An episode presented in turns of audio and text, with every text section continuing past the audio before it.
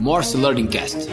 Apenas alguns minutinhos para descomplicar o Tecniquez digital que você pode usar no seu dia a dia. Olá, meu nome é Camila Delira, eu sou head de conteúdo da Renzi e do Morse e eu estou aqui para explicar um pouquinho para vocês o que é bootstrapping. Se você pensa em ter um negócio, se você já tem uma empresa pequena, você provavelmente sabe o que é bootstrap, mas não por esse termo. No mundo das startups, bootstrapping significa se bancar. É quando uma empresa se cria e começa a crescer a partir de recursos próprios, ou seja, ou recursos dos fundadores, famílias do fundador, aquele clássico levantar o dinheiro entre amigos, e também o recurso da própria receita mês a mês. A vantagem aqui é claro, o controle fica completamente na mão do fundador, que é ótimo. Isso sem contar que as contas da empresa ficam sempre no azul mês a mês, o que também é muito bom.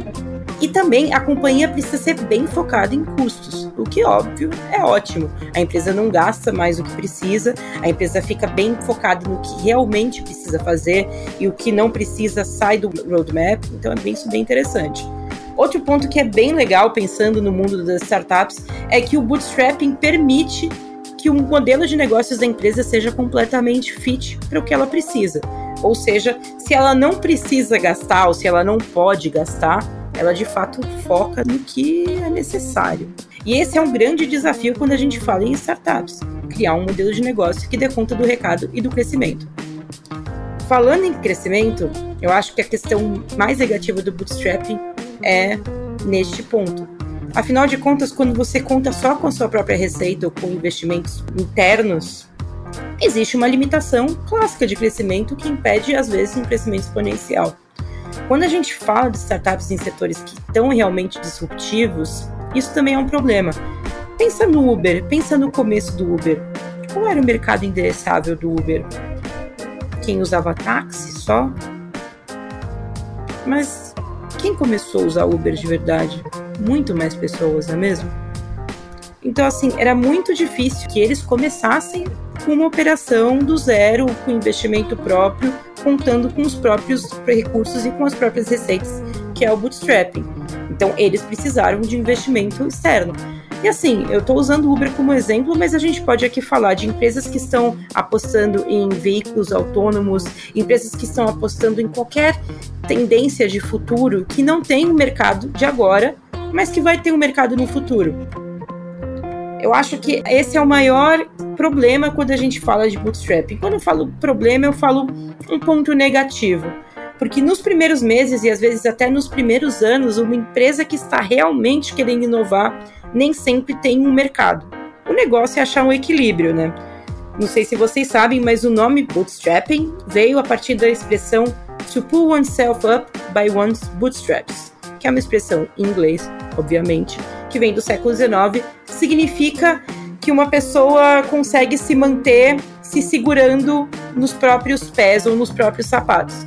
O negócio é, você já tentou achar o equilíbrio tentando andar segurando as alças dos seus sapatos? Pois é, isso não é só difícil, como também no seu caso, no caso da sua empresa, é realmente necessário? Eu acho que, óbvio, ficam sempre essas questões levantadas e ficam as questões de produtos e modelos de negócio e principalmente a questão de qual setor a sua empresa precisa estar. Quem é o usuário dela, quem é o cliente dela. Um desafio muito grande de quem é bootstrapping é, de fato, conseguir entregar um produto tão bom para esse cliente, para esse usuário final, que ele volta a comprar e que ele sempre volta a comprar e a receita da empresa sempre se mantém em crescimento, conseguindo assim manter o crescimento do resto da empresa. Eu vou levantar todas essas bolas e eu não vou fechar nenhuma dessas bolas, não vou fazer nenhum dos gols. Eu quero que vocês façam. E eu acho que é isso. Ficamos depois para o próximo Learning Cast.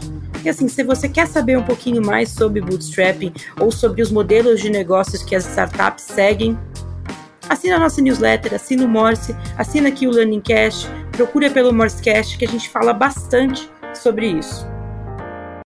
Obrigado por participar de mais uma edição do Morse Learning Cast. Maiores informações sobre o tema e o convidado do dia estão no descritivo deste podcast. Lembrando que, assim como qualquer outro idioma, a fluência no digital também está na prática do dia a dia. Se você gostou do conteúdo e do que está aprendendo conosco, compartilhe porque quanto mais profissionais fluentes no digital ao seu redor, maiores as chances de avançar na digitalização de seus projetos e sua empresa.